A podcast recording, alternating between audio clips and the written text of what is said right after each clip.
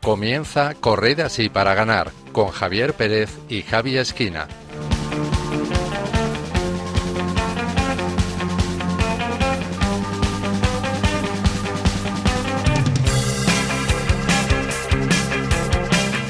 Buenas noches, queridos oyentes, y bienvenidos un mes más a una nueva entrega de Corred así para ganar, el programa de Fe y Deporte de Radio María. Estamos de vuelta en las ondas hercianas como cada cuarto martes de mes. Como saben, en este espacio queremos ofrecerles historias y testimonios de personas que demuestran con su ejemplo cómo la fe y el deporte pueden ir de la mano y cómo ambas disciplinas pueden complementarse y enriquecerse la una a la otra. Seguimos en Pascua, seguimos celebrando la resurrección del Señor, aunque apenas queda ya una semana y media y pronto celebraremos el domingo de Pentecostés. Nosotros, mientras tanto, intentaremos que pasen un buen rato con el programa que hemos preparado para ustedes y que se queden con ganas de repetir. Para ello, hoy volvemos a contar con la presencia y el trabajo de Marta Troyano, que no pudo estar con nosotros el anterior programa, pero está de vuelta. Buenas noches, Marta, y bienvenida de nuevo. Hola, buenas noches, Javi, y buenas noches a todos los oyentes de Radio María. ¿Qué tal ha ido esta Pascua? Bueno, pues la verdad que, que bien, un poco sin mucha conciencia de estar en Pascua, pero, pero bueno, eh, gracias a Dios siempre el rezar laudes por la mañana eh, me ayuda un montón, así que ahí es donde el ancla de, de, mi Pascua este año, porque está siendo un poco locura, pero bien, bien, muy contenta y siempre intentando estar cerca del Señor. Muy bien, tenemos también con nosotros a los mandos de control técnico a Javi Esquina. Buenas noches, Javi. Buenas noches, Javi, y buenas noches, Marta, y a toda la familia de Radio María. Bueno, ¿qué tal está yendo la Pascua? Pues la Pascua muy bien, empezamos un poco así fuertecillos a nivel bajo de, de fe, pero ahora estoy ya rebosando de, de fe y felicidad. Muy bien, nos alegramos. Después tendremos también con nosotros a Yasmín Rivera desde Costa Rica y a Dani García. Por último, les saluda un servidor, Javier Pérez. Comenzamos.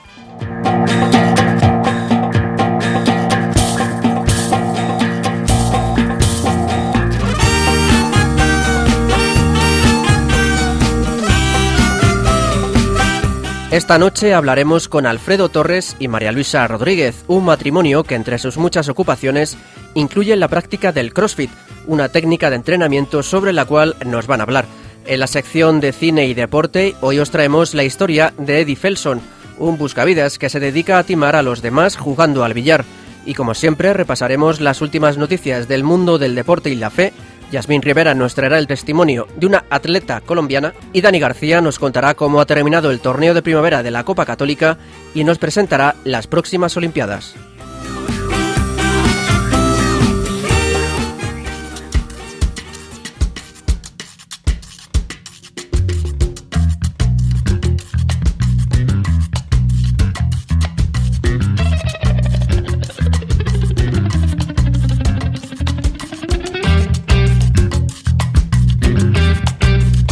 El Papa Francisco defiende el deporte como escuela de constancia y de respeto. El Santo Padre considera que el deporte, siempre que se practique en un marco de reglas definidas, es una escuela de constancia y de respeto que ayuda a aprender a vivir en sociedad.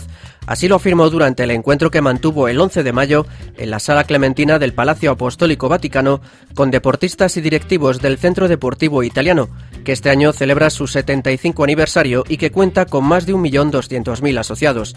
En su discurso, el sumo pontífice alabó los objetivos de esta asociación que trata de ofrecer a los jóvenes, por medio del deporte, un estilo de vida sano y positivo que tenga como base la visión cristiana de la persona y de la sociedad. Cuando hacemos frente a una competición, subrayó el Papa Francisco, aprendemos que las reglas son esenciales para vivir juntos, que la felicidad no se encuentra en el desorden, sino en el seguir con fidelidad los propios objetivos y aprender que uno no se siente libre cuando no hay límites, sino cuando con los propios límites se da al máximo. El Santo Padre afirmó que debemos ser patrones y no esclavos de nuestros límites.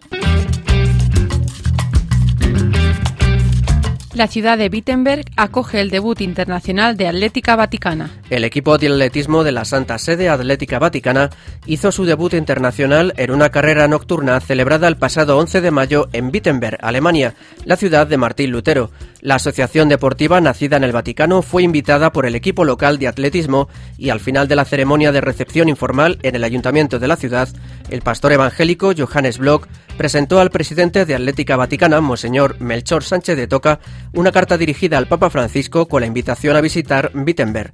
Esta es una manera de fomentar una amistad que comenzó con la recepción en Roma y el Vaticano de los corredores de esta ciudad alemana del 9 al 12 de marzo de 2018 con motivo de la media maratón Roma-Ostia. En aquella ocasión, Atlética Vaticana comenzó a distribuir algunos de los 5.000 ejemplares en alemán de la oración del maratonista que se dio también a todos los participantes de la carrera nocturna de Wittenberg de este año. En su saludo a las autoridades de la ciudad, Monseñor Sánchez de Toca afirmó que la presencia de Atlética Vaticana allí era un mensaje de reconciliación entre católicos y protestantes. El Vaticano crea su primer equipo de fútbol femenino. El Vaticano ha creado el primer equipo de fútbol femenino de su historia a iniciativa del Papa Francisco, según informa el diario británico The Guardian. El equipo está compuesto por un gran porcentaje de empleadas de la Santa Sede. En términos numéricos, un 60% son empleadas del Vaticano y un 40% hijas y esposas del personal. Este primer equipo de fútbol femenino estará dirigido por la jefa y responsable de la Asociación de Mujeres del Vaticano, Susan Volpini. Un representante de la Asociación Sport in Vaticano, Danilo Sannaro, ha recordado que la Santa Sede tiene equipo masculino de fútbol desde hace 48 años, por lo que era justo ofrecer la posibilidad de jugar este deporte a las mujeres que trabajan en la Santa Sede. El debut del equipo se produjo el domingo pasado, cuando perdió contra la sección femenina de la Roma por 10 goles a cero. Por ahora, la selección femenina del Vaticano no podrá disputar encuentros internacionales de forma oficial, ya que todavía no está reconocida por la FIFA. La revista Panenka lanza una campaña para convertir las camisetas de los futbolistas en batas de hospital para niños. La revista deportiva Panenka acaba de lanzar una iniciativa solidaria llamada Las batas más fuertes, con un propósito sencillo pero que puede llegar a ser muy útil, convertir camisetas oficiales de fútbol en batas de hospital para niños. De este modo, si los niños hospitalizados se ponen la camiseta de su equipo, su estancia en el centro puede ser más llevadera y su salud podría mejorar. En la primera fase del proyecto, sus responsables han, confeccionado unas primeras batas en un taller de Madrid y las han entregado al Hospital de San Rafael, donde han grabado un vídeo para dar a conocer la iniciativa a todo el mundo. El vídeo se ha viralizado rápidamente y muchos particulares y colectivos se han querido sumar a la campaña, tanto desde toda España como desde otros países como México, Chile, Italia o Estados Unidos. Por ahora lo prioritario es buscar hospitales y centros de salud que se unan al proyecto. A mediados de junio, cuando Panenka haya recogido todas las peticiones de los hospitales y centros de salud, será momento de recopilar camisetas para donárselas a todos ellos. Y Yasmín Rivera, desde Costa Rica, nos trae el testimonio de vida de la atleta colombiana Catherine Ibargüen. Hola amigos de Correta Sí para Ganar, les envío un afectuoso saludo desde Costa Rica. Catherine Ibargüen, la mejor atleta del mundo, con medallas de oro y plata en Juegos Olímpicos y varios títulos mundiales, esta colombiana campeona de saltos largo y triple siempre habla con orgullo de sus orígenes y su fe en Dios. Según nos cuenta el sitio aleteia.org, esta mujer obtuvo en el 2018 el título de mejor atleta femenina del mundo, una distinción codiciada por deportistas de alta competición. Luego de recibir el premio de manos del príncipe Alberto II, Catherine dijo, no puedo con mis piernas, me están temblando, le dedico este premio a Dios, a Ubaldo Duani, su entrenador, y a mi grupo de trabajo. Estoy supremamente feliz y no puedo hablar más. Nacida en un humilde hogar de apartado en el departamento de Antioquia, al noroeste de Colombia, Catherine es admirada por sus impresionantes victorias, su arrolladora personalidad y una sonrisa siempre contagiosa. Nunca, aseguran sus allegados, se le nota de mal humor, una salida en falso o algún resentimiento por su dura infancia. Ibargüen Mena también expresa sin duda su fe y siempre, como lo hizo en Mónaco o acostumbra hacerlo en Twitter, habla de Dios. En una entrevista con el periódico colombiano La Opinión, confesó, siempre que estoy parada en la línea para buscar mi salto, primero me encomiendo a Dios y luego pienso en mi familia, mi madre y mi abuela para recibir las fuerzas necesarias y cumplir con mi objetivo. En esos momentos, cuando está a las puertas de un gran salto o de lograr otra de sus hazañas, ella recuerda una expresión, los tiempos de Dios son perfectos. Hablo con Dios, por ejemplo, le digo, Dios, no me vayas a dejar aquí metida. Dios, ayúdame que tú me metiste en este cuento. Al periodista Mauricio Silva de la revista Bocas le habló de su participación en Londres 2012. Dios pone todo cuando tú eres capaz de asumirlo. ¿Por qué no gané en los Juegos Olímpicos? De pronto porque no era mi momento. De pronto Dios diría, Catherine no está apta para asumir este papel ahora mismo. La colombiana tiene la mira puesta en los Juegos Olímpicos de Tokio. Por eso ya empezó su exigente preparación y lo hizo de la mejor manera al ganar en Doha, Qatar la prueba de salto largo en la primera válida de la Liga de Diamante 2019. Bien amigos, esto es todo por hoy. Les recuerdo nuestra frase de cierre pronunciada por Santa Juana de Arco. Nosotros libramos las batallas, pero es Dios quien nos da la victoria. Hasta la próxima. Muchas gracias Yasmín y hasta el próximo programa si Dios quiere.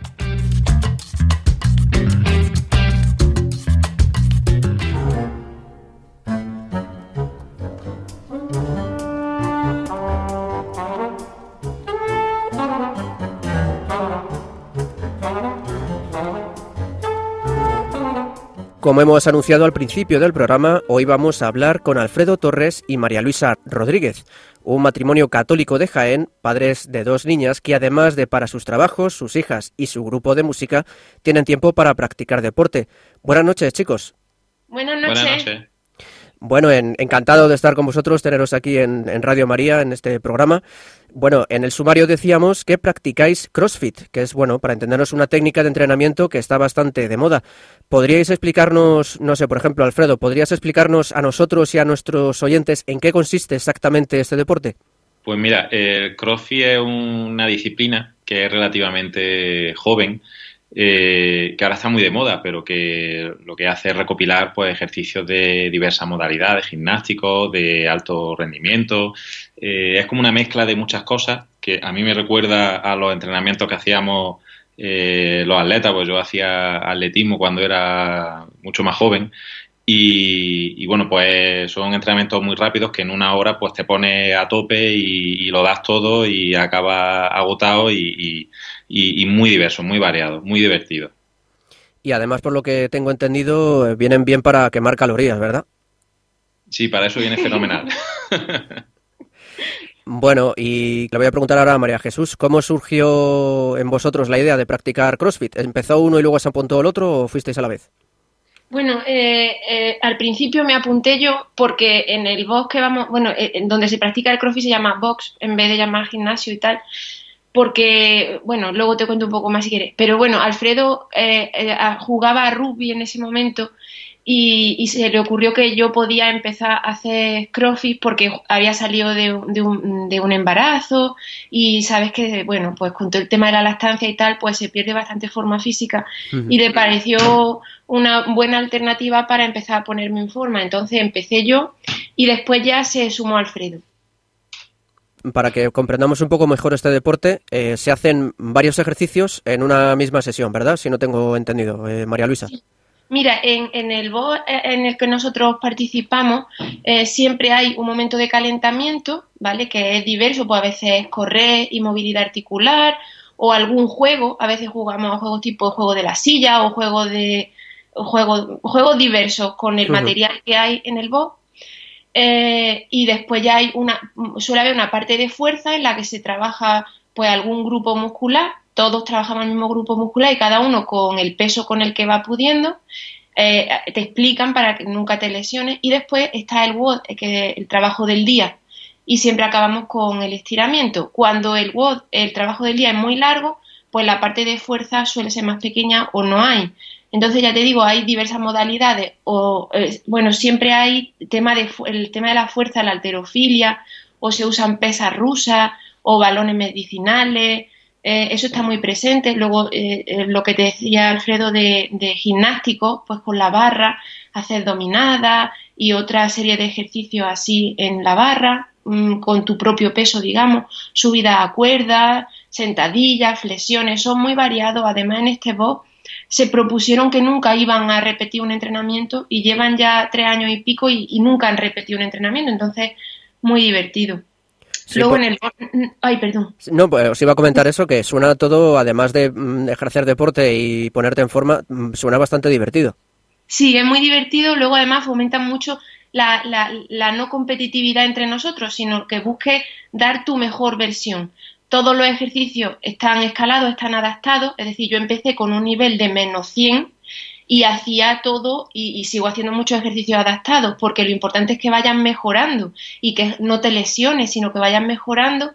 Y ya te digo, yo llevo ya tres años y he, mejorado muchísimo más de lo que yo pensaba que iba a mejorar. No soy evidentemente de las mejores del BOS, pero tampoco lo necesito porque vivimos un ambiente de comunidad y de hecho ellos, aunque no es cristiano, pero lo llaman así, ¿no? Que hay que cuidar mucho la comunidad, eh, cuidarnos mucho uno a otro. Al final de cada entrenamiento todos nos, nos chocamos las manos, nos apoyamos, siempre eh, se, se, trabaja mucho eso.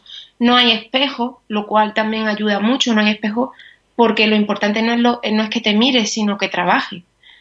Mm, bueno, esos valores nos gustan bastante y nos enganchan porque casan mucho con nuestros valores cristianos, que a lo mejor en otro tipo de gimnasio no vives tanto esos valores. Claro, fíjate, estoy descubriendo algo novedoso porque yo la imagen que tenía pues era de gente que hacía un montón de ejercicio y un poco la visión que tenemos tradicional de los gimnasios, gente que va a lo suyo y sin embargo por lo que me, lo que me contáis parece pues casi eso como una pequeña familia, ¿no? Una pequeña comunidad. Sí, así es. La verdad es que mm, cuando yo propuse a María Luisa que se apuntase a, este box, eh, los socios que lo fundaron pues son amigos míos que son antiguos antiguos atletas del club de atletismo, pues uno hacía jabalina, el otro pertiguista. Y, bueno pues sabe un poco cómo son, entonces te imaginas que si son ellos los responsables del box pues la filosofía va a ser buena. Y, nos ha enganchado por eso, porque el perfil de de atletas que hay en el gimnasio es muy variado, pero somos todos, la mayoría somos ya personas pues con nuestro trabajo, nuestras familias, que tenemos responsabilidades.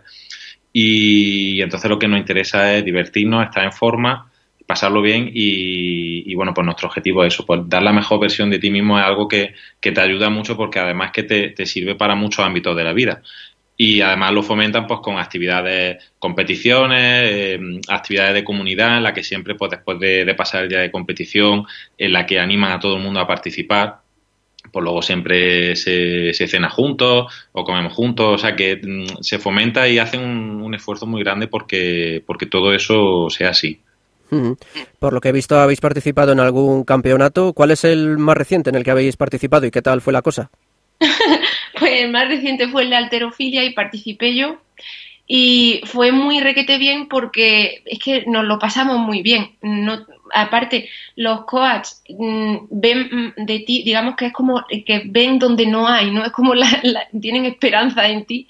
Nos conocen, lógicamente, y ellos son los que definen los pesos que va a levantar. Y sí, yo superé, reta, como se dice, marca personal, ¿no? Levanté más de lo que nunca había levantado y, muy bien, muy divertido todo, apoyándonos. Además, por ejemplo, fomentan mucho eh, que haya participación de mujeres, porque hay muchas mujeres en el BO, pero eh, no, no somos tan de competir, ¿no?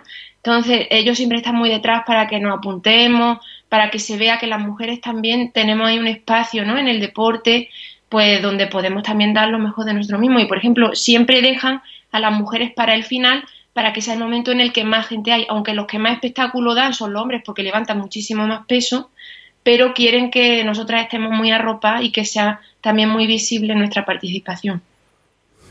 El, box, para entendernos, es el, gimnasio o el club, me imagino, ¿verdad? Sí, sí, sí. Se llama box caja en inglés. Ajá, claro. Y coach, para quien no lo sepa, es entrenador o preparador. Sí, perdón, perdón, sí. Muy bien, pues también quería comentaros, eh, lo habéis mencionado un poco por encima, pero bueno, ¿cómo os ayuda este deporte de alguna forma a vivir vuestra fe? Bueno, por una parte nos ayuda a vivir la, comunidad y a que esa comunidad se ensanche, perdón, no solo a tu ámbito laboral o al ámbito religioso, en el que ya además la gente ya te conoce, saben de qué, de, de qué va, ¿no? Ya sino que aquí, que es un ambiente totalmente laico, digamos, a confesional, pues ahí como cristianos nos quieren, evidentemente saben que somos cristianos, que somos matrimonios, que tenemos un grupo de música, que participamos en la parroquia, todo eso lo saben, ¿no? Y, evidentemente lo respetan, lo apoyan, mucha gente también te dice, ah, pues yo también soy cristiana, yo también soy cristiano, y, y vas descubriendo gente, bueno, y desde, mm, desde los valores que vivimos ahí, pues también vives tú ser cristiano y ves, pues lo que decía Juan Pablo II, ¿no? De que hay, bueno, no sé si era Juan Pablo II, pero lo de que hay semillas del reino, en, ¿verdad? Eh, que encontramos semillas del reino en otras culturas y en, y en ambientes laicos que no son explícitamente religiosos, pues encontramos valores evangélicos, pues como el cuidar la comunidad, estas pendientes de los más débiles o de los que entran más tarde, Mm, todo eso lo, vivimos ahí. El cuidado a las niñas. Nosotros vamos con las niñas y se quedan allí y estamos totalmente tranquilos porque están en un ambiente familiar. Es un ambiente muy bonito. Mm. Quería preguntarle a Alfredo, eh, si os preguntara a alguien, ¿cómo recomendaríais este deporte? Pues mm, yo es que me enrollo mucho, Bueno, no te preocupes. bien de algo, si tengo que hablar bien de algo voy a estar mucho rato, pero, pero una palabra que además la, la, tomo prestada de un amigo nuestro, que Miguel Ángel Hidalgo, que la usa mucho, eh, es que eh, este deporte, tal y como está planteado en este, en este sitio al que vamos, eh, es muy ecológico. Ecológico haciendo referencia a que, a que encaja fácilmente dentro del ritmo de vida, de trabajo, actividades extraescolares de nuestra hija, eh, por nuestros ensayos con nuestro grupo eh, y, todo, y, todo lo que compone la vida, que tienes que programarte casi las semanas para poder estar en todos los sitios a los que tienes que estar durante cada día. Y, bueno, pues es fácilmente encajable. Entonces, y luego además es un espacio de absoluta libertad, porque como no hay un perfil predeterminado de, de persona que tiene que estar ahí, sino que todos encajamos, porque todos los ejercicios son escalables, todos los entrenadores están muy pendientes de ti, saben perfectamente si eres nuevo, si llevas mucho tiempo. Eh, enseguida, como son muy, muy experimentados y, están muy pendientes de las personas, pues saben hasta dónde puedes llegar y están, te cuidan mucho. Entonces es un, espacio en el que enseguida te encuentras bien. Y, bueno, pues yo creo que con eso ya, y, ya si encima le sumas que la primera clase, la primera sesión es gratuita. Ah, mira, pues eso también está muy bien. Entonces, eh, eso ayuda muchísimo. Sí, quería preguntarte, Alfredo, que antes lo has mencionado, eh, ¿qué, eh, ¿qué otros deportes has practicado anteriormente, en el pasado? Pues mira, yo mi deporte, digamos que el que ha configurado un poco mi, visión deportiva de la vida y, que me ha ayudado mucho y de donde, de donde tengo mis mejores amigos es el atletismo. Yo era lanzado de martillo y lo que pasa es que lo dejé muy tempranamente porque los estudios universitarios pues no me permitieron poder seguir entrenando, me tuve que ir a otra ciudad y tal. Eh, pero bueno, hice algún año natación, aunque la verdad es que la natación fue, fue más un experimento que otra cosa. Y luego, pues siempre me ha gustado el rugby y he estado unos añitos ya de mayor, mm, de mayor pues me refiero con treinta y pico años, que, que, me acerqué un poco al equipo de, de rugby de Jaén y estuve unos años ahí, pero pero vamos, sobre todo, aunque lo hice toda mi infancia, estuve en la escuela deportiva de atletismo y luego pues pude, pude competir durante mi juventud hasta la época universitaria, que realmente cuando empieza a despuntar y, y, hacer mejores marcas, pero para mí, vamos, yo me considero un atleta y, y, todavía mantenemos el contacto, porque además que en mi familia es que hay muchísimos atletas. Así que, así que yo diría que el atletismo. Bueno, y con unos padres tan deportistas y una familia también tan atleta, eh, ¿vuestras hijas se animan también a participar, eh, a practicar algún deporte? Bueno, ella eh, sí, todos los años, está, desde pequeñitas, pues están muy cercanas al club de atletismo eh, este año una de, la, una de ellas ha hecho judo y bueno, ahí natación también hacen, sí, y vienen al crossfit y luego ellas hacen también su entrenamiento. A veces las pillamos aquí que cogen el palo de la escoba y se ponen a levantar como si fuese alterofilia y cosas así. Y sí, para ella el deporte es muy importante porque la verdad es que el Señor nos ha dado un cuerpo, pues que también tenemos que cuidar. Y también un espíritu que se cuida a través del cuerpo, porque otra cosa que no he dicho, pero es que psicológicamente a mí me ayuda muchísimo eh, hacer deporte, porque bueno, el trabajo, la familia, la vida en general, pues a veces nos cargamos psicológicamente y hacer deporte te ayuda a oxigenarte y a reciclarte mentalmente y me ayuda muchísimo.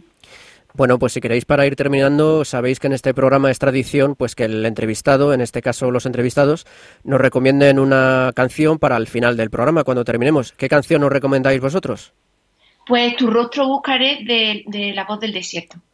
Ah, mira, la, conozco porque además la voz del desierto los conozco a casi todos, que son de la diócesis de Alcalá. Así que, mira, seguro que tenemos la canción y la, preparamos. Pues bueno, Alfredo Torres y María Luisa Rodríguez, eh, padres de dos niñas, matrimonio católico que practica CrossFit. También tenéis un grupo de música y bueno, si queréis, para tomarnos una pequeña pausa y para que los oyentes desconecten un poco, vamos a escuchar la sección de cine y volvemos después con vosotros para que nos habléis del grupo Mabelé, si os parece bien. Genial. Estupendo.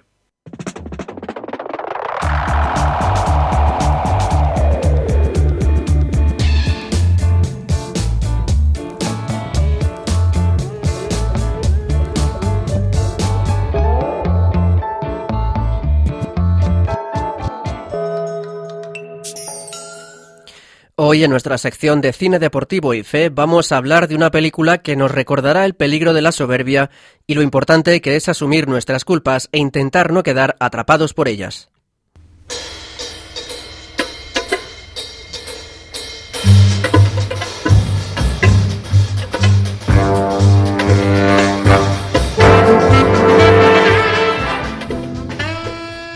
En este programa os recomendamos la película El Buscavidas, del año 1961, protagonizada por Paul Newman, que narra la historia de Eddie Felson, un jugador de billar que se dedica, junto con su socio Charlie, a timar a todo aquel que se atreva a enfrentarse a él en una partida de billar. Con el objetivo de ser aclamado como el mejor, se dirige a la sala de billar en la que juega un hombre conocido como el Gordo de Minnesota, considerado como el mejor jugador de billar de todo el país. Comienzan a apostar y tras jugar durante más de 20 horas, Eddie, que había comenzado admirando al gordo, pero también actuando con una gran prepotencia, se derrumba y pierde todo su dinero y también su orgullo, que queda herido en lo más hondo. Después de esto abandona a Charlie y conoce a Sara, hija de un multimillonario y alcohólica, de la que se enamora. Pero aunque todo parece tranquilo, su viejo amigo le encuentra y le ofrece irse de nuevo con él. Quiero que vuelvas a viajar conmigo. Eso de ir como una maleta se acabó. Estoy harto de esa vida. ¿Y qué clase de vida llevas aquí?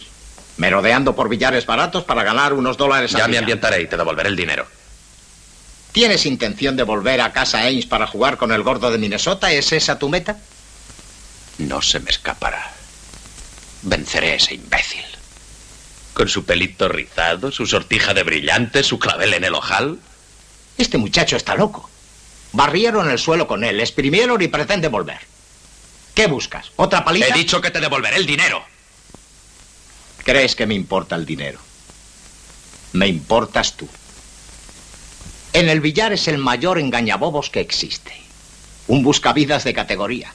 Es capaz de convencer a cualquiera. Le ha contado cómo nos iba por esas carreteras. Teníamos de todo. Buena comida, buenos hoteles y nos sobraba para whisky, juergas. Perdón. Haz una cosa, llévatela. Estoy dispuesto a todo. ¿No tienes ganas de trabajar? Pues no empecemos aún. Cogemos el coche y nos vamos a Miami. Deja a un lado los malos pensamientos. Diviértete. Túmpate al sol durante unas semanas. ¿Con qué?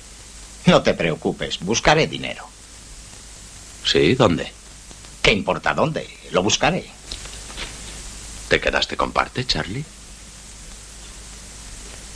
¿Cuánto? ¿Cuánto?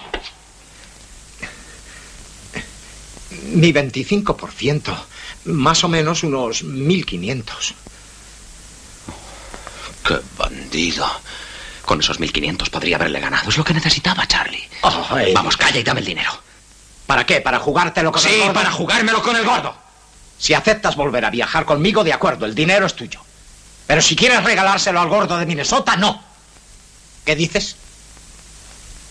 Sigues sin comprender, Charlie.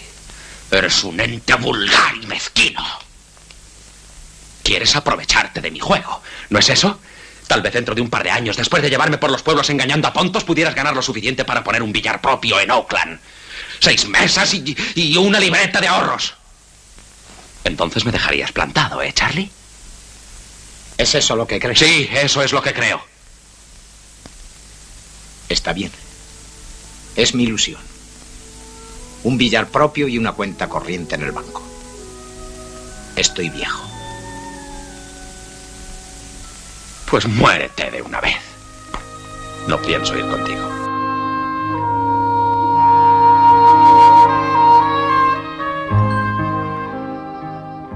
Su obsesión desmesurada por ganar al gordo de Minnesota hace que Eddie rechace a todo aquel que le aparte de ese objetivo. Su mente y su corazón solo están centrados en obtener la revancha. La intolerancia al fracaso y esta obsesión, que se vieron ligeramente aliviados al conocer a Sara, no han desaparecido y se convierten en una sombra que se cierne sobre ellos. Podemos ver cómo el no aceptar la situación de uno mismo, inventando incluso situaciones para no afrontar la realidad, perjudican las relaciones con los demás. ¿Qué estás escribiendo? Una novela. Un cuento que me he inventado. ¿Qué significa esto? He dicho que me lo des.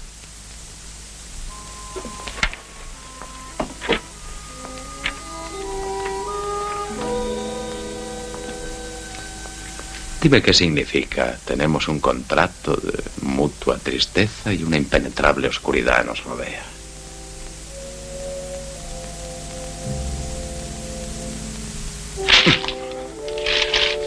Inventa algo más alegre. Tú dirás que otra cosa nos une.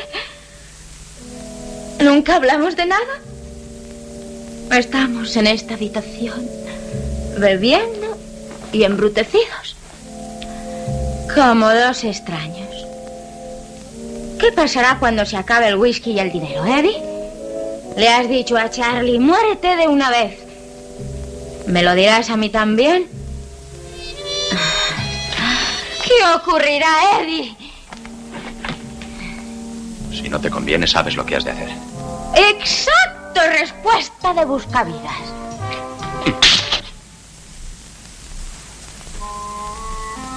¿Estás esperando que me eche a llorar? Mm, imbécil. Tramposo, barato.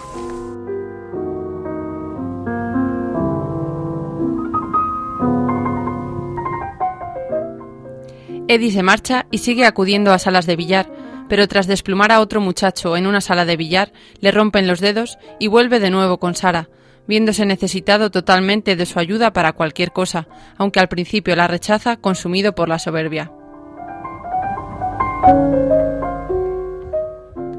Más tarde, Bert Gordon, un mafioso que se dedica a ganar dinero en las partidas de billar y póker y que acompañaba al gordo, le hace una oferta a Eddie. Le pide que se enfrente a otro jugador para conseguir más dinero, subrayando el hecho de que considera que nuestro protagonista ha nacido para fracasar. Eddie, ¿puedo hacerte una observación personal? ¿Más de las que me ha hecho? Eddie, has nacido para perder. ¿Que he nacido para perder? Por primera vez en diez años vi al gordo de Minnesota hundido, acorralado. Pero le dejaste escapar. Ya le he dicho que me emborraché. Claro, te emborrachaste. Tenías el mejor pretexto del mundo para perder. No importa perder con una buena excusa, pero ganar. Resulta a veces como una carga, pesa mucho. Es un fardo del que puedes deshacerte con una excusa. Lo único que tienes que hacer es compadecerte a ti mismo.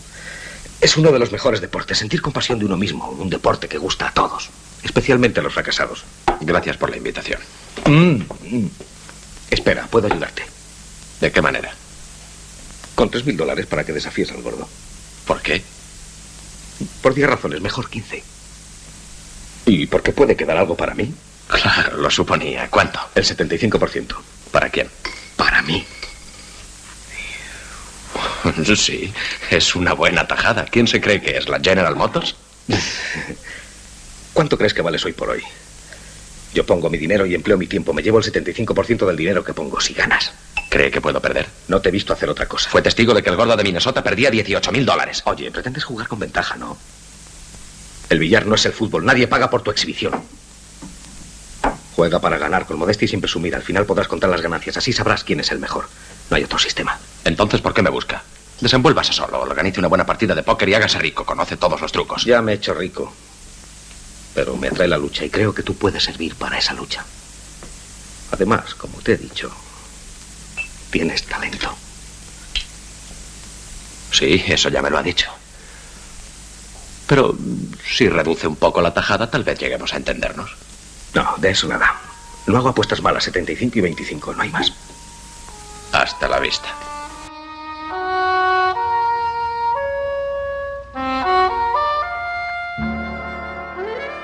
Finalmente Eddie acepta y junto a Sara se marcha con Gordon para jugar una nueva partida de billar. La relación entre Sara y Gordon es muy tirante. Ella se da cuenta de que el mafioso se está aprovechando de las debilidades de Eddie y Gordon quiere que Sara se aleje de él. Ella incluso le dice que no suplique a Gordon por una nueva oportunidad para ganar una partida, pero Eddie la envía al hotel de malos modos. Nuestro protagonista gana la partida y el dinero, pero al llegar al hotel encuentra un terrible desenlace que no os vamos a destripar, pero que cambia por completo a Eddie y por fin se da cuenta del valor de la vida. Acude por última vez a buscar al gordo de Minnesota antes de abandonar para siempre las salas de billar y dando una lección a Robert Gordon, que tanto se había aprovechado de él.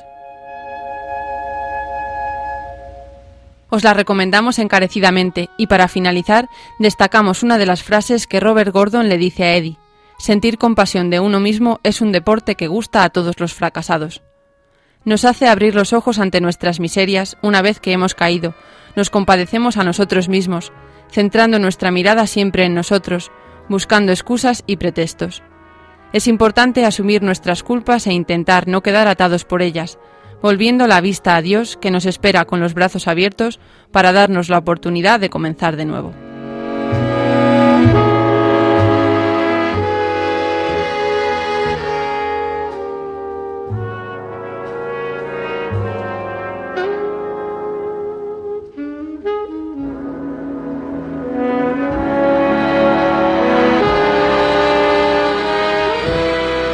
Como saben, quienes lo deseen pueden colaborar con Radio María mediante la oración, el voluntariado y los donativos. Durante este mes de mayo les estamos pidiendo un esfuerzo extra en sus aportaciones económicas a Radio María para que la emisora de la Virgen siga desarrollando su labor y siga ayudando y acompañando a tantas personas como nos escuchan. Se lo pido yo y también el director de esta casa, el padre Luis Fernando de Prada. Id al mundo entero y anunciad el Evangelio a toda la creación dijo Jesús a sus discípulos. También hoy el Señor quiere que seamos misioneros bajo el manto de la Virgen, Reina de los Apóstoles. Radio María, que no tiene más fin que colaborar en esa misión evangelizadora, os pide en este mes de mayo un esfuerzo especial de oraciones, voluntarios y donativos. Así, la voz de Cristo podrá llegar a todos los rincones de España y de otras naciones del mundo a las que queremos llevar Radio María. Puedes informarte de cómo colaborar llamando al 91 822 8010 o entrando en nuestra página web radiomaria.es. Apóstoles y misioneros del mundo con Radio María.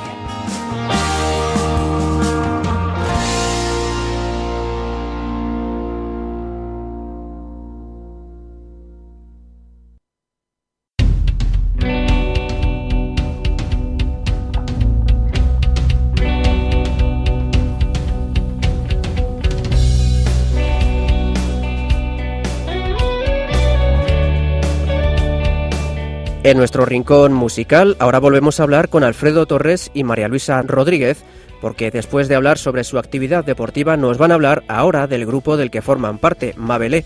Este grupo de música católica nació en abril de 2017 y además de por Alfredo y María Luisa, está formado por Miguel Ángel Amaro, Enrique José Ruiz y Marta Lechuga. Han grabado varias canciones, han participado en varios festivales y están de enhorabuena porque han recibido el premio Espera 2018 al mejor grupo revelación junto al Árbol de Zaqueo y Amanecer. Hola otra vez chicos y lo primero enhorabuena. Gracias, hola. Gracias, buenas noches. Quería comentaros, los premios Espera fueron entregados durante el quinto encuentro de músicos católicos contemporáneos que se celebró del 10 al 12 de mayo en Madrid. ¿Qué supuso para vosotros participar en este encuentro y recibir el premio? Por tema familiar, Alfredo se quedó en Jaén con las niñas y yo, y yo fui a Madrid con Miguel Ángel. Pues mira, mm, este, este, encuentro es importante como grupo porque de ahí surgió el grupo, ¿vale? De ahí surgió el grupo como, como forma de, servir a la iglesia desde la música.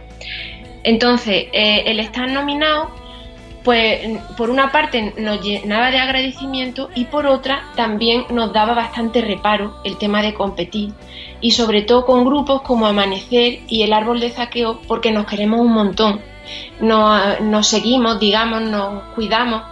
Y bueno, fue un regalo, de verdad, un regalo enorme que ganásemos los tres, porque es que justo estábamos allí esperando y estábamos diciendo, bueno, da igual quien gane, porque en realidad es que nos queremos tanto que daba igual quien ganase, pero el hecho de que ganásemos los tres de verdad fue maravilloso y yo creo que es un poco también el signo de los tiempos. Y voy a hacer un paralelismo, si me lo permite, con el tema del cine porque antes era Superman, ¿no? Que era el superhéroe maravilloso y fantástico que ganaba a todos los malos, que lo hacía todo bien.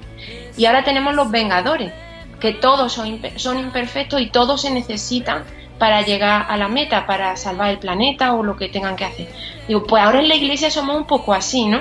No vale ir de superhéroe. Tenemos que hacer comunidad y desde la música católica igual. Tenemos que ir juntos y en comunidad sumando pues para, para generar el reino aquí en la tierra y ir sembrando. Bueno, esa, ahí me he explayado un poquillo. No, muy bonito porque precisamente lo has comentado un poco, la idea del grupo surgió pues eso, como ayuda, como servicio a la iglesia, pero quería preguntaros pues cómo surgió más concretamente, ¿no? ¿Cómo decidisteis, bueno, pues vamos a juntarnos y hacerlo? ¿Cómo salió la cosa? Sí, bueno, ha sido, la verdad es que ha sido todo como un proceso muy natural. Eh, es verdad que mm, María Luisa y Miguel Ángel se conocen pues desde desde hace muchísimos años. María Luisa canta en la parroquia pues desde los 10, 12 años y Miguel Ángel ya estaba ahí tocando la guitarra. Entonces ellos han estado juntos haciendo muchas cosas durante mucho tiempo. Y es cierto pues que mm, hace unos años, creo que en el, hace tres años, María Luisa subió al encuentro junto con Miguel Ángel, eh, ya conocíamos a Jesús Cabello, a José Ibáñez y yo en ese encuentro no estuve, eh, pero ya había ahí un conato de, grupo. María Luisa tenía muchas cosas escritas, eh, porque escribe muy bien y escribe desde hace muchísimos años también. Y, con Miguel Ángel se había intentado poner eh, alguna cosilla en coordinación con ella. Total, que ahí ya cogieron la energía necesaria y María Luisa volvió súper transformada y emocionada con la idea de formar el grupo. Y luego lo demás, pues no hemos ido nos hemos ido incorporando poco a poco. Hubo un guitarrista que falleció, Paco, y, bueno, pues después Quique ha venido hace relativamente poco. Eh, ha sido algo como muy natural, ¿sabes? El, grupo ha ido creciendo y nos hemos ido incorporando de una forma muy, muy natural. Mm. Eh, comentábamos que estuvisteis en el quinto encuentro de músicos católicos contemporáneos, pero solo un par de semanas o tres semanas antes estuvisteis presentes en, el, en la ceremonia, en el festival por los 20 años de Radio María. ¿Cómo lo pasasteis? súper bien, lo pasamos súper bien, fue precioso. Fue también un, poco este espíritu de comunidad, porque eh, llegamos allí y bueno, Antonio Esteban, Francisco Lozano y los cantantes, pues Carlos y Carito, Mariana y Carlos, Paula. Eh, fue un regalo de verdad porque estábamos como súper conectados, con un ambiente precioso de colaboración, con José Ibáñez. Bueno, a José no lo he nombrado porque es que subíamos juntos de Jaime. Pero fue un regalazo de verdad eh, eh, esa experiencia de vivir los 20 años de la radio que, que, son un regalo, ¿no?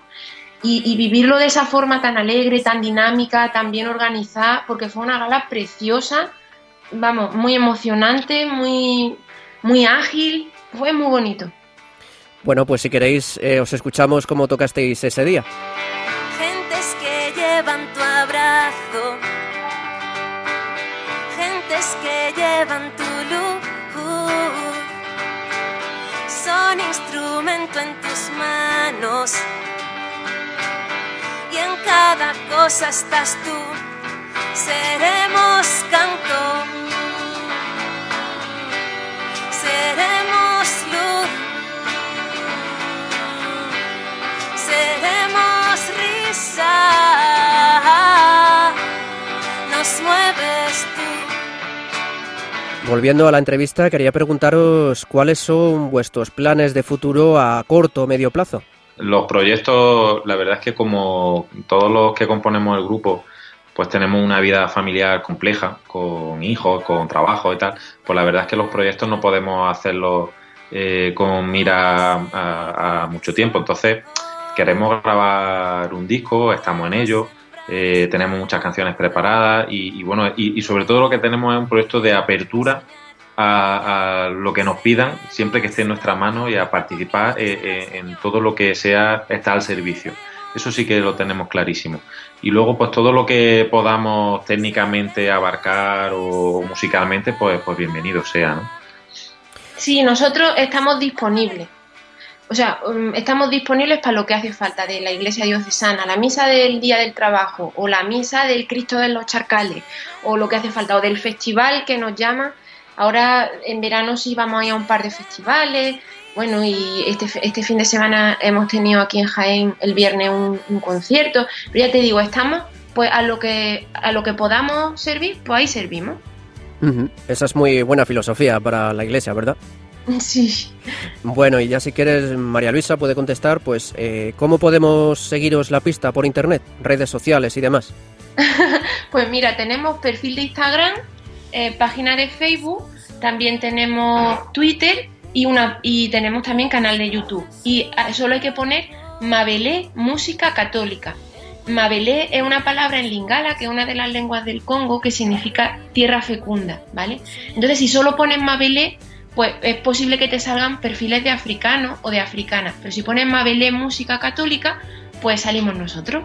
Ajá. Muy bien, pues nos quedamos con ese dato y ya os despedimos ahora sí. Eh, Alfredo Torres y Mara Luisa Rodríguez, miembros del grupo Mabelé, que habéis compartido con nosotros este rato. Gracias porque hoy habéis hecho doblete aquí en nuestro programa.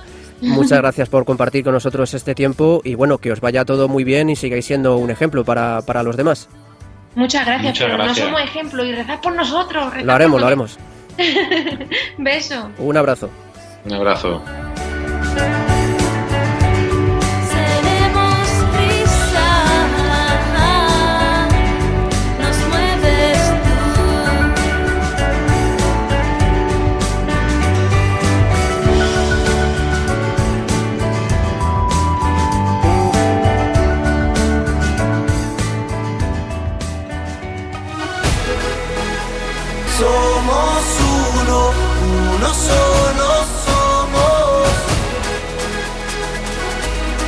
Somos uno, uno solo somos. Continuamos nuestro programa con la Copa Católica a cargo de Dani García que nos va a contar las últimas novedades de este torneo que está a punto ya de terminar. Buenas noches, Dani. Buenas noches, René María. Bueno, cuéntanos cómo va el torneo, porque por lo que tengo entendido estaba previsto que terminara ya el fin de semana pasado, pero se va a posponer una semana, ¿verdad? Correcto, estaba previsto un poco para acabar este mes, pero al final hemos tenido que ampliarlo un poquillo porque algunos equipos han pedido aplazar algunos partidos y para poder resolver un poquillo estas diferencias de puntos hemos tenido que alargarlo un poquito, pero ya tenemos eh, las finales para la- el- este sábado y que serían para la Liga de Campeón de Campeones, que serían los mejores de los mejores, están en la final las tablas contra Asunción. Y luego los segundos mejores está- habían llegado a la final Santa María y Frasati. Entonces entre ellos competirán a ver quién ganaría la Copa de Liga de Campeones y luego la segunda, o de consolación. Ajá, o sea, entre esos cuatro equipos serán los que se disputen el torneo principal, por así decirlo, y el torneo de consolación, ¿verdad? Sí, exactamente. Y luego no acabará ahí la cosa porque también en teoría hay una Supercopa, pero a lo mejor es posible que no se pueda celebrar por cuestiones de calendario, ¿verdad? Exactamente, como tenemos ya previsto para el 15 de junio, ¿no? que ahora entraremos con ello con las Olimpiadas, pues queríamos haber hecho una Liga de Campeones, eh, digo, una Supercopa, que habría sido pues los, los mejores, ¿no? Estos equipos que van a ganar ahora, pues jugar unos partidos entre ellos, pero no sabemos si por calendario nos va a dar tiempo. Entonces lo dejamos un poquillo ya en el aire, si no parece mal. Sí, imagino que mucha gente de los que forman parte de estos equipos estarán ahora de exámenes y hay que intentar, hay que priorizar los exámenes, imagino. No, no, totalmente de acuerdo. Lo más, lo más importante ahora mismo para ellos como estudiantes es sacar adelante sus estudios y sus carreras y luego pues también pues en lo que se pueda que se disfruten con el deporte. Bueno, pues si quieres, este torneo acabará la semana que viene y después vendrán las Olimpiadas 2019. Cuéntanos cuándo se van a celebrar eh, y dónde y qué, y, qué pa- y qué deportes van a participar. Pues el 15 de, de junio va a ser la- el día de las Olimpiadas y va a tener lugar en los mismos campos en los que estamos jugando, que es en el campo del K2, en el Monte del Pilar, en Majadahonda. Y ahí, pues como todos los años, vamos a contar con los deportes de fútbol, eh, baloncesto, tenis, ajedrez y además como novedad este año queremos introducir atletismo, unas pequeñas pruebas de pues 100 metros lisos, 400 relevos, en la que intentaremos, pues si hay suficiente gente, poner categoría masculina y femenina. Ajá, y quería preguntarte, ¿quién está interesado en inscribirse todavía puede hacerlo y cómo puede hacerlo? pues puedes hacerlo perfectamente a través de la página web eh, de madrid.copa católica eh, y ahí está un poco todo todo explicado de la copa eh, de la copa. En principio para fútbol contamos con todos los que participantes que ya están dentro de la copa eh, eh, asiduamente y luego además algunos invitados que pues por razones de, del- de desplazamiento por ejemplo otros años han venido de Getafe incluso Segovia pero que todos los años todos los años durante el año no pueden venir pero para este día sí que se quieren unir. Entonces, más o menos esos eran los participantes. Y luego también puedes venir por libre, pero siempre bajo la tutela o con que esté enterado al menos un párroco de cualquier zona de Madrid o de España. Vamos, eso ya no hay ningún problema. Mm, Y como en otras ocasiones vais a aprovechar también para llevar a cabo una, una operación kilo. Correcto, sí, sí. Todos los años intentamos eh, recaudar algo de alimentos, precisamente pues para el banco, el Banco Estudente Español de Alimentos, y luego eso pues se dona, pues como funcionan todas las campañas de recogida de alimentos, pues luego se, se dona a la gente pues que más lo necesite. Entonces pues ahí tendremos unos pequeños voluntarios que adelanto también y aprovecho también para pues pedir los voluntarios que quieran, ¿no? Eh, a recoger estos alimentos y luego llevarlos a- al sitio correspondiente que ya tenemos medio palabra. Bueno, pues toda la información en la web oficial de la Copa Católica de Madrid y bueno, nos volveremos a ver si Dios quiere el próximo el próximo programa del mes que viene, el 25 de junio. Ya para entonces se habrá celebrado tanto la final del torneo de primavera de la Copa Católica como las Olimpiadas. Entonces te esperamos Dani para que nos cuentes cómo han quedado todo el- en el próximo programa. Muy bien, pues ya el próximo programa cerramos un poco a ver cómo ha ido el año y vemos a ver en verano si vamos a hacer algo o no. Muy bien, muchas gracias Dani García, uno de los responsables de la Copa Católica. Un saludo. Un saludo, gracias a ustedes. Canso de buscar tu presencia en el día a día. Eres el punto y final de mi apatía. Ya sé que todo es un don de tu liberalidad y que a veces tengo un punto de rebeldía. Pero me has hecho capaz. Estamos escuchando la canción Tu rostro buscaré de la voz del desierto, la cual nos han recomendado para este final de programa Alfredo Torres y María Luisa Rodríguez, un matrimonio que dedica parte de su tiempo al deporte y que también forma parte del grupo de música católica Mabelé, sobre cuya música también hemos hablado con ellos. También hemos reflexionado sobre el peligro de la soberbia y la autocomplacencia con la película El Buscavidas. Además, Yasmín Rivera nos ha traído el testimonio de vida de la atleta colombiana Catherine Ibargüen. Dani García nos ha contado los detalles de las Olimpiadas de la Copa Católica y hemos repasado las últimas noticias de fe y deporte. Para ello hemos contado con la compañía y el trabajo de Marta Troyano y Javier Esquina. Muchas gracias, chicos. Muchas gracias chicos por traerme de nuevo al programa. Espero que os haya gustado el reportaje de la película y os la recomiendo encarecidamente. Hasta el próximo programa. Muchas gracias a los oyentes porque son ellos los que nos dan la fuerza para seguir adelante.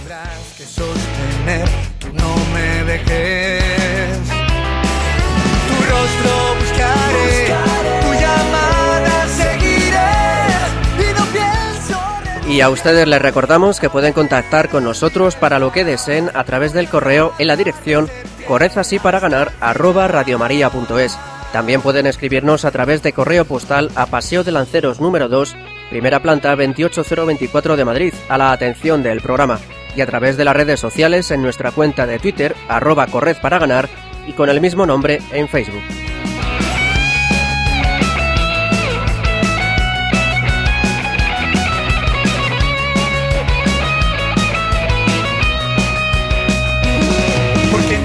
Nos despedimos ya hasta el 25 de junio, cuarto martes de mes. Será como siempre a las 11 de la noche.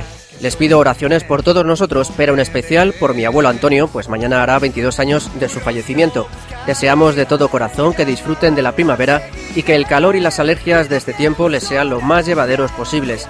Les dejamos ahora en compañía de Álvaro Carbajo y su programa A la Luz de la Razón. Reciban un fuerte abrazo de quien les habla Javier Pérez y de todo el equipo que formamos Corred así para ganar. Que Dios los bendiga.